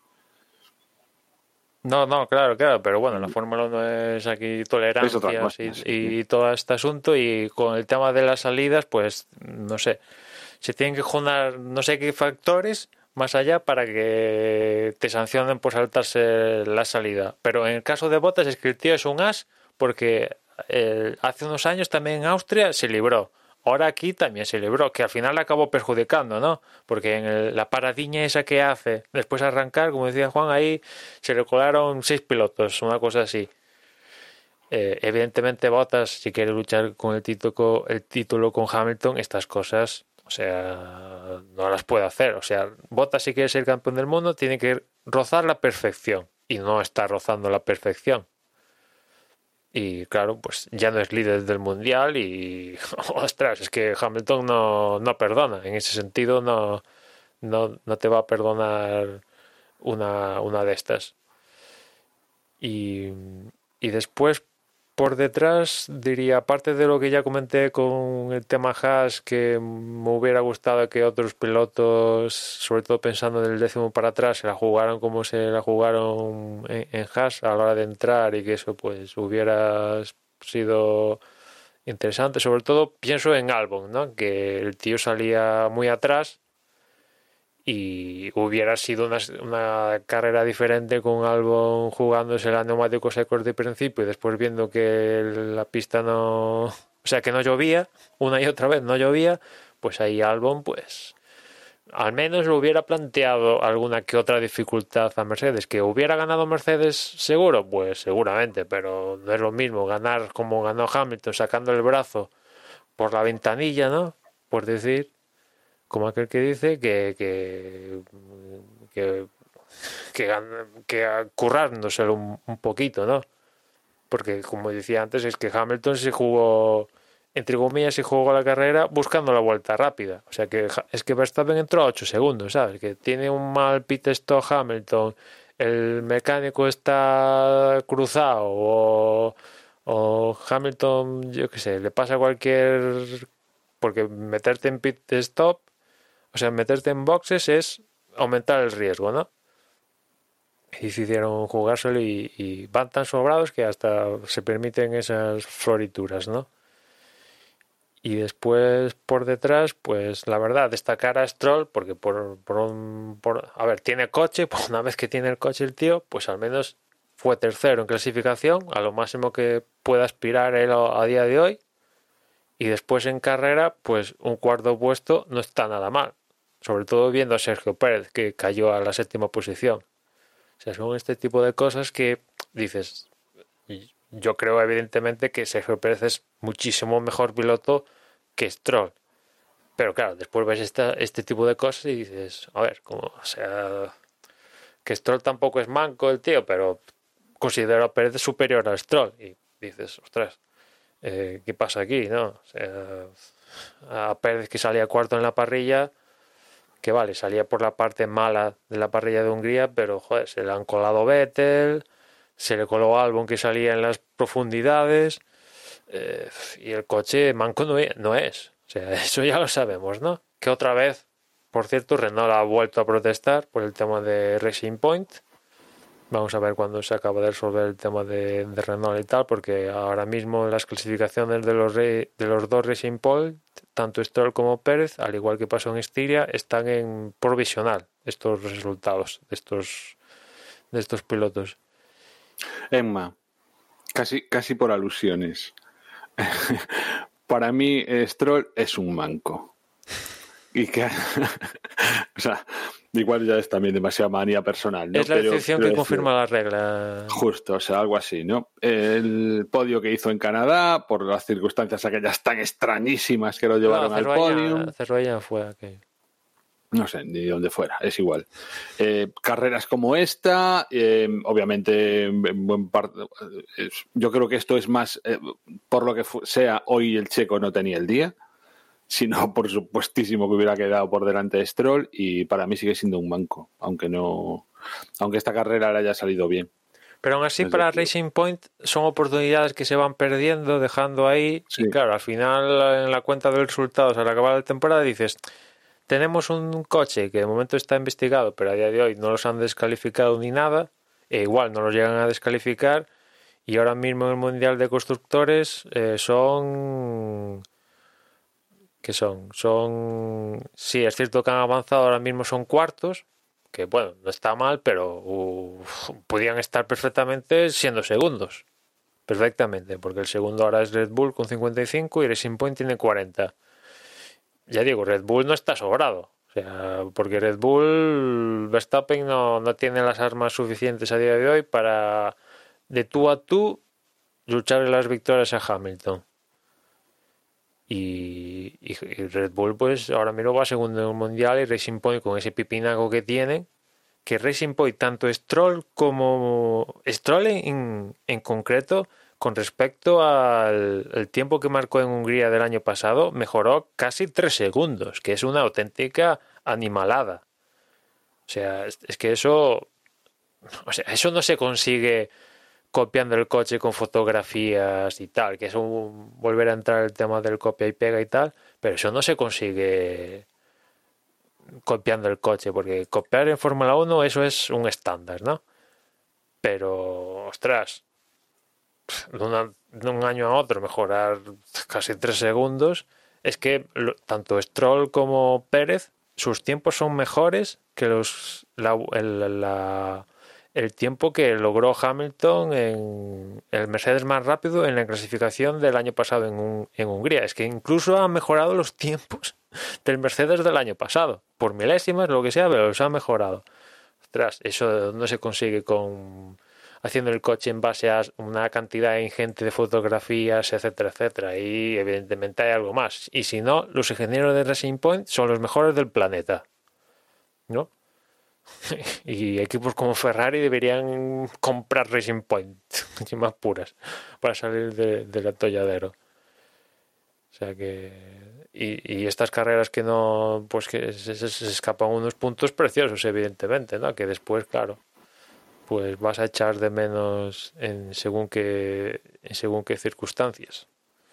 O no, porque una de a mí una de las cosas, no sé si os acordáis en el episodio pasado, preguntaba, ¿y cuándo saldrá no, la resolución? Porque yo me imaginaba que esta semana claramente probablemente ya les hubiesen prohibido, ¿no? El, si realmente fallan, dicen que es algo ilegal lo que, lo que tiene el Racing Point. Y a mí lo que me extraña es que lo hayan dejado para tan adelante. Lo comentamos, no sé si fue en el grupo de Telegram o en el, o en el interno nuestro durante esta semana. Que yo no, o sea, no, no acabo de entender cómo mm, o sea, ¿qué, pasa? ¿Que dentro de dos carreras les van a quitar todos los puntos y de repente van a estar a cero? Mm, o a lo mejor, claro, como han pasado ya tantos, tantas carreras, les va a dar cosita quitarles los puntos y entonces mm, lo sancionarán de otra manera. A mí es algo, o sea, es, es algo que me parece muy. Es, es decir, es la típica situación que considero tan importante como para que hubiera sido casi de urgencia una resolución que, en mi opinión, deberían haber tomado de urgencia, porque es que está influyendo en el resto. Y lo mismo que es igual, o sea, a ver si me entiendes, si están haciendo algo ilegal, coño, que no es lo mismo ganarte los puestos en la carrera que a posteriori porque sancionan a otro coche. Eh, pueden incluso influir, o sea, te pueden adelantar, pueden, yo qué sé, es decir, de alguna manera se está adulterando la competición. Entonces, es la típica historia que deberían, o sea, pero por procedimiento de urgencia. Sí, sí, pero. Y que, lo hayan retrasado a mí me parece alucinante. En o por lo que dijeron, le dieron tres semanas de plazo máximo a Racing Point para argumentar. Que ellos creen que no van a agotar tres esas tres semanas, pero es lo que tú dices. O sea, ahora mismo es esto: es que eh, están dos clasificaciones, tanto de Estiria como esta, en provisional por este asunto que eso no quieras, pues eso influye influye a la hora de pues eh, de luchar puntos ahí por los pelos, jugarse pues no sé, no, no, no estamos jugando podios, ¿no? Pero perfectamente los Racing Point aquí en Hungría, alguno de ellos hubiera podido subirse al podio y después, claro, no, mm, porque claro, si los si los dan como culpables, yo creo que no cabe otra posibilidad que los descalifiquen de, de las carreras, en caso de que los den culpables. ¿no? Porque es que estamos hablando de que no, no, es que no, es que esto si los dan culpables es por, por una infracción de, de la propiedad intelectual, ¿no? Y es yo creo que es suficientemente grave como para descalificar los equipos. O sea, descalificar a, a, los Racing Point en estas, en estas carreras. Que después Racing Point sigue utilizando aquí, ellos hubieran, si se hubieran querido utilizar otras piezas y han decidido utilizar las mismas. O sea que en ese sentido Racing Point no tiene ningún problema. Ellos, sin lugar a dudas... Si no, avisados están. Es decir, si después les quitan los puntos, no vengáis llorando por las esquinas. es decir, decir. También una postura que también sería lógica por parte de Racing Point, es decir, bueno, vamos a dejar de usar esta pieza, no vaya a ser el demonio. Claro, claro, ahora mismo ellos están confiados de que les van a dar la razón. Y si no, les dan la razón. Es que, es que el propio Racing Point debería ser el, primer interesado en que se fallase ya, en que se... En fin, son cosas que tiene, la Fórmula 1 y que yo, o sea, es que hay cosas que no le encuentras puñetera y esta para mí es una de esas. Que, que, evidentemente en Gran Bretaña, aparte con esta semana que tenemos sin carreras, pues que ahí se tiene que, al menos la primera declaración tal, que después, según vaya la declaración, seguramente Renault o Racing Point, según salga culpable o no, vayan a apelar, pues tiene pinta, ¿no? Tiene pinta, porque igual tienen caso tanto uno como otro para poder apelar y nos podríamos alargar en el procedimiento, pero al menos, ¿sabes? Ya habría una sentencia, por llamarla de alguna manera, en el asunto y ya... Y al menos entiendo que la apelación, vale, podrás apelar, pero ya la pieza ya no la puedes poner. O, claro, si es culpable, sí, claro si los declaran culpable en ese momento, imagino que, claro, la primera em, punto de la sentencia es esta pieza, ya señores, ya buscaros la vida para, para traer otra. Que, que claro, esto, a ver, es, mm, es lo que se suele decir. Cuanto más tiempo pase, menos probable veo que que los declaren culpables, ¿no? Porque, ostras, es que está todo en esto en el alambre y que esa es otra, que aquí la FIA, ostras, que digamos que no te puedes fiar. Tanto te pueden decir que sí como que te pueden decir que no, ¿sabes? O sea, no hay...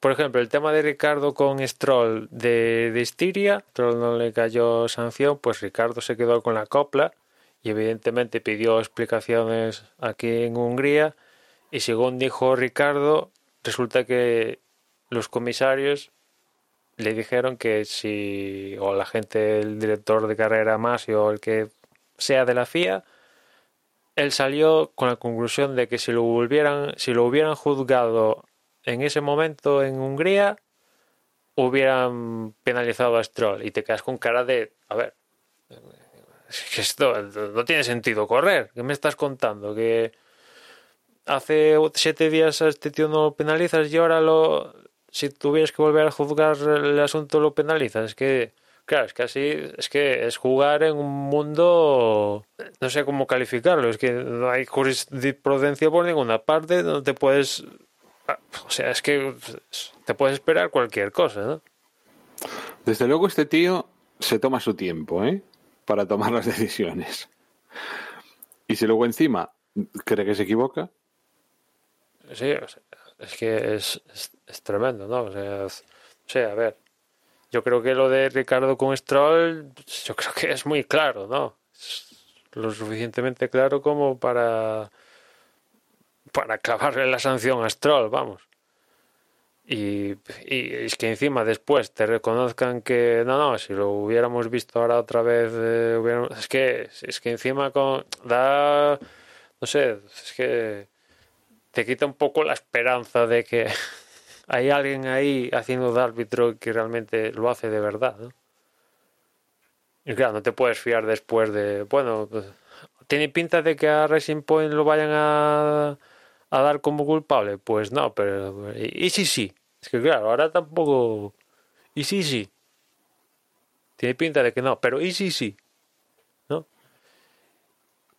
Eh, ahora mismo no no, no podrías dar nada, nada por hecho porque, claro, están cambiando los criterios de sus criterios de evaluación, cualquiera que sean, pues según asalto de mata, pues claro, pasa lo que pasa después. Y después en la carrera de Hungría también comentar el tema de McLaren que comentaba antes cuando hablaba de la clasificación, que aquí no evidentemente no, han destacado como en, Austria, han pasado por dificultades y después sumado al tema este problema de, de boxes, que evidentemente cuando entran todos al mismo tiempo se produce un trenecito y si tú eres parte del trenecito en boxes, pues te quedas con cara de tonto viendo esperar para salir de, de boxes, ¿no?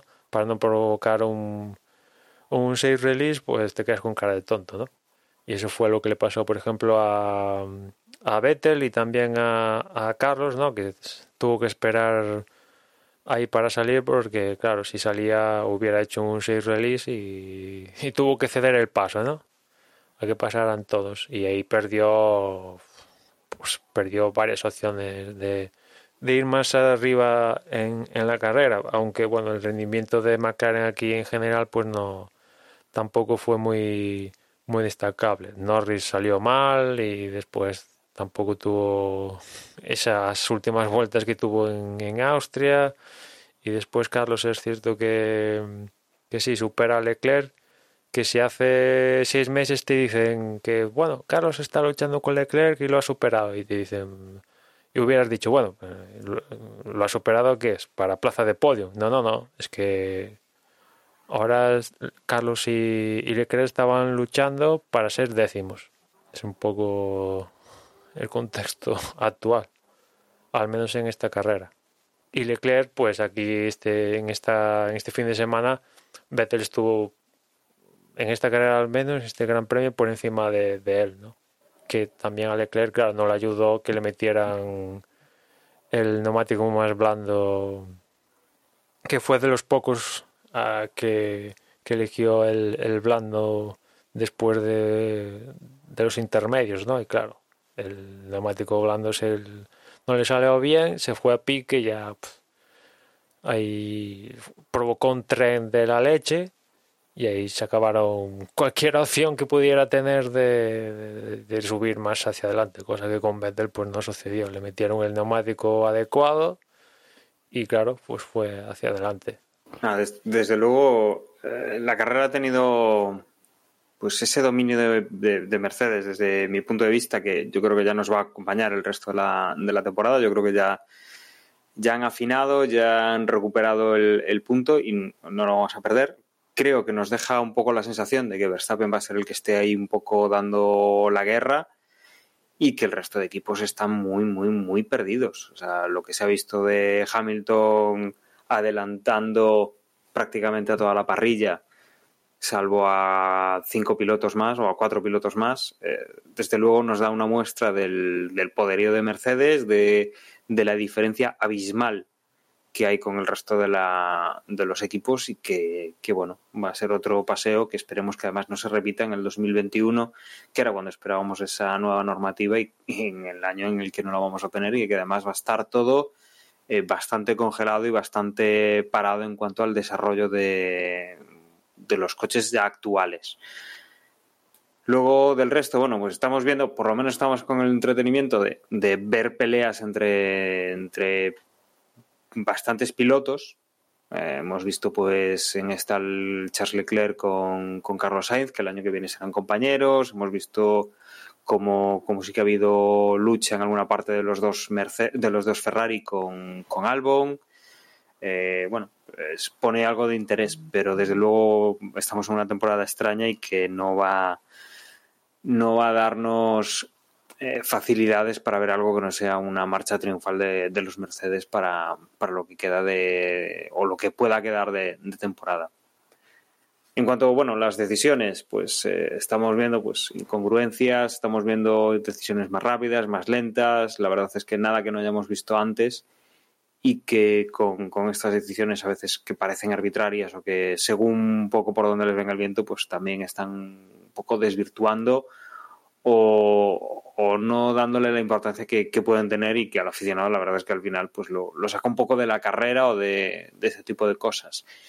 Y que desde luego pues no, ayudan a la Fórmula 1 en cuanto a, al objetivo que recordemos desde hace muchos años con el tema de la entrada de Liberty y ya desde antes era volver a recuperar esa esa lucha, esa rivalidad que había entre, entre los equipos y sobre todo en las primeras posiciones, algo que, recordaremos de siempre, pues las luchas de Fernando cuando ganaba en, en, Renault, el primer año luchando con los McLaren, el segundo año luchando con, con Schumacher de tú a tú, por posiciones, por puntos, por, por un campeonato y que desde luego algo que, hace mucho tiempo que no vemos y que, que no estamos recuperando y no, no, parece que vayamos a recuperar en breve.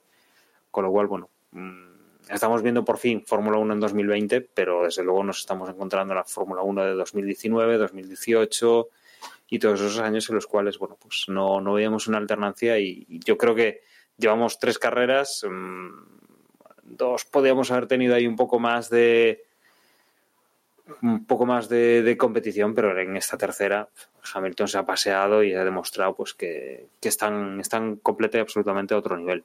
Miedo me da lo que podamos tener de aquí a, a 2022 cuando cambie la normativa. Bueno, pues por completar los adelantamientos chachis de que ha tenido la carrera, a mí también me gustó mucho el de Leclerc a Norris.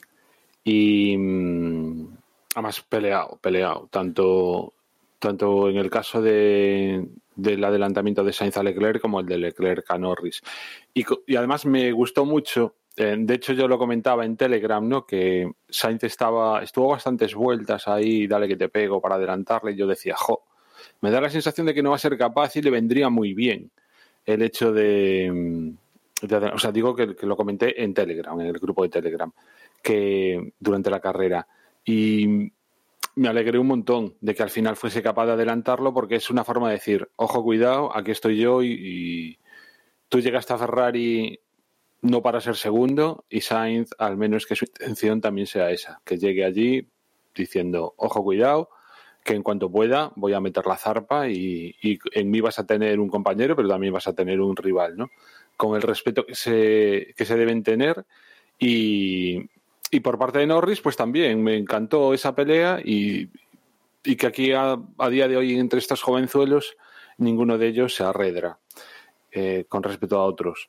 Y también, bueno, una, una, por completar también una cosilla y también una cosa que estuvimos medio comentando en el grupo de Telegram durante la carrera, a mí me extrañó bastante la estrategia que siguió McLaren con Sainz porque yo entiendo que lo que debería haber hecho en, en el segundo, en el segundo cambio de ruedas eh, fue volver a poner medios en vez de volver a, en vez de poner los duros, porque bien perfectamente podría haber aguantado toda la carrera. De hecho, fue prácticamente la estrategia que siguió Ricciardo y le fue bastante bien. Em, no sé si hubiese realmente cambiado en algo, porque después al final.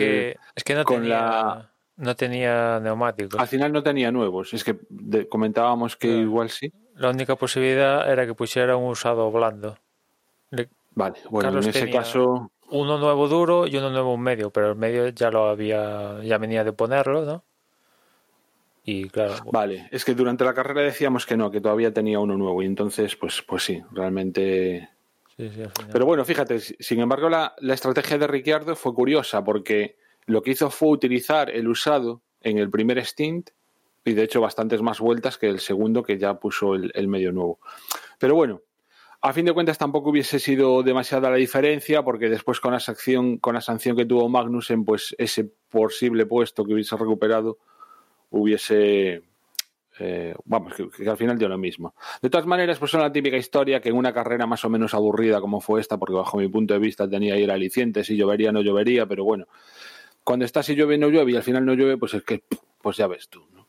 Son las cositas con las que te vas entreteniendo, pues eso, ¿no? La estrategia de los neumáticos que pueden tener y no.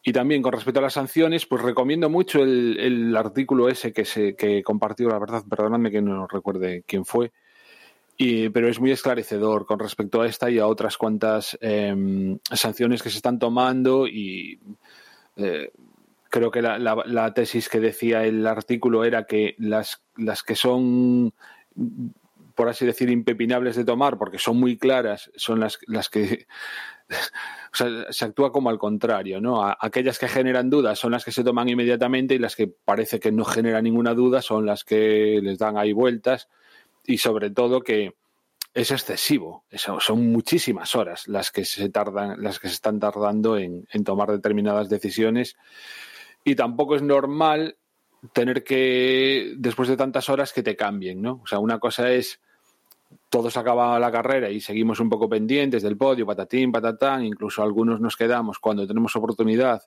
con, con digamos, la resaca de, de, la carrera y estás pues también pues como una horita más, pero joder, que horas después te cambien los resultados, no es, no es, no sé, no tener siempre esa, sensación de inseguridad, de vete tú a saber cómo acaba esto al final, pues no es, no es ni medio normal. Y bueno, al menos como está el campeonato ya tan decidido, pues da lo mismo, pero son cosas que imaginaos que realmente eh, eh, hubiese pelea por, por, el primer puesto y, y, estuviesen sucediendo estas cosas. Imagino que en ese caso ya tampoco las tardarían tanto en tomar este tipo de decisiones, pero vamos. Por lo demás, una carrera de inventario, o sea, venga, mm, ya con miremos hacia Gran Bretaña y olvidémonos de Hungría porque tampoco ha dado para más. Creo que prometía más de lo que al final eh, sacamos, ¿no? No sé. ¿Cuál es vuestra opinión? No, yo quería comentar con respecto a estos adelantamientos, que en general de estas tres primeras carreras diría que hemos visto adelantamientos más genuinos y menos artificiosos, más allá de un simple DRS que hemos visto en los últimos años a partir de... Que eso es súper artificial, ¿eh? Sí, sí, que, que, hemos tenido a partir de, de, que entró en marcha funcional DRS. Por ejemplo, aquí en Austria, pues sí, esa zona donde vimos la pelea Norris, Leclerc y tal, pues es una zona que da... Es una zona más propicia para adelantamiento que la propia de DRS de, de, de, de Hungría, pero después en Austria pues vimos adelantamientos en la en sí, zonas que finalizaba el, DRS, pero no lo típico que enchufo el DRS ala, y te meto un chorizo en la recta y es muy bueno, sino cierta pelea y, tal, ¿no? Y contrapelea, ¿no? Me acuerdo de, de la defensa de Verstappen a, a Bottas, ¿no? Que hemos visto también visto defensas así en, en, este, en esta parte de, de Hungría, ¿no? Y cambiar la estrategia de si yo me voy por fuera y tú te defiendes, entonces yo a la siguiente soy el que me voy por. O sea, ese tipo de cosas entretenidas. Además, adelantamientos que hay que probar, no sale y hay que volver a intentarlo. Es decir, como dices tú, algo que no es simplemente meto el DRS y te adelanto en la recta y ¡zium! Sí, sí, algo más, más trabajado, ¿no? El arte del adelantamiento, porque pues, con el DRS es dar al botoncito y a la venga tiramillas, ¿no? Pues, a ver, que, que, al final el DRS estaba para, pues, para solucionar un problema, un problema que ellos mismos se buscaron, ¿no?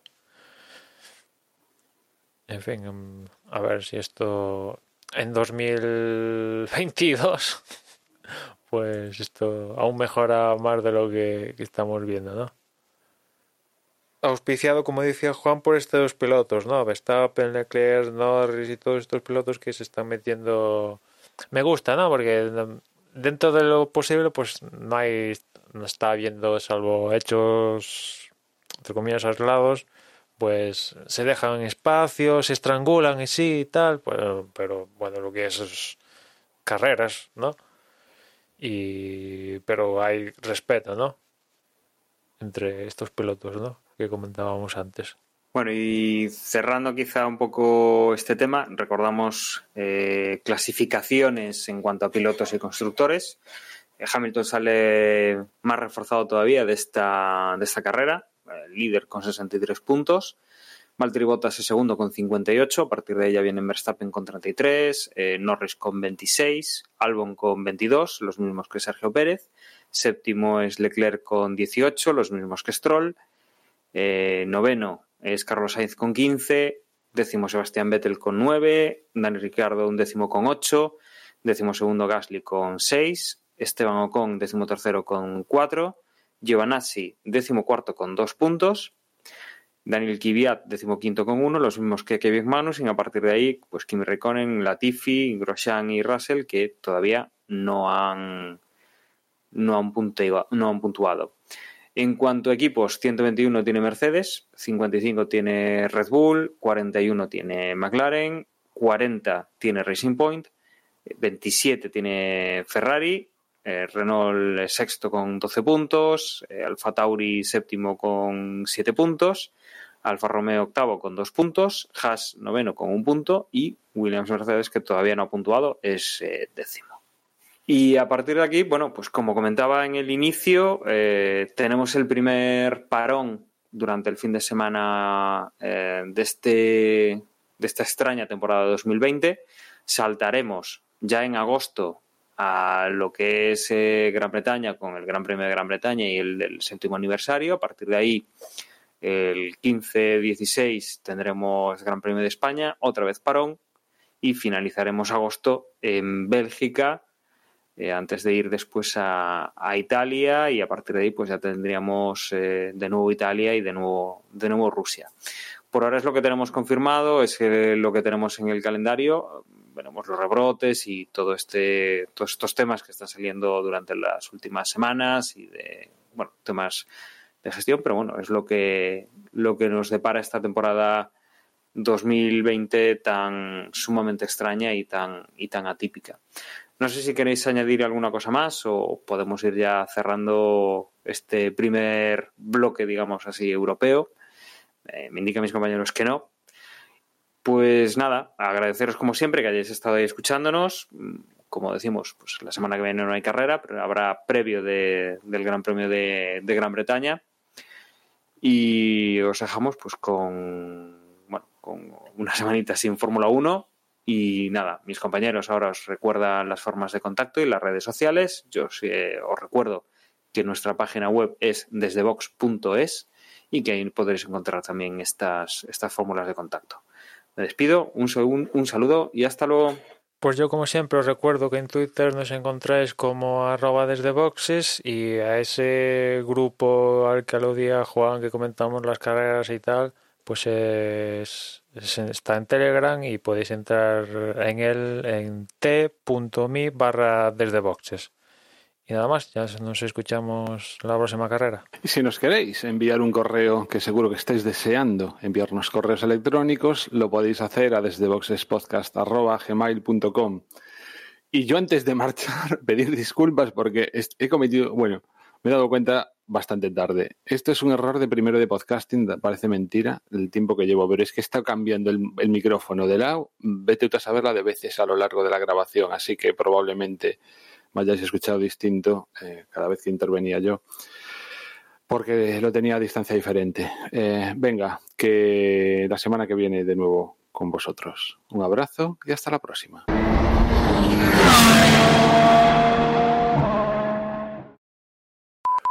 Estoy que me caigo de sueño.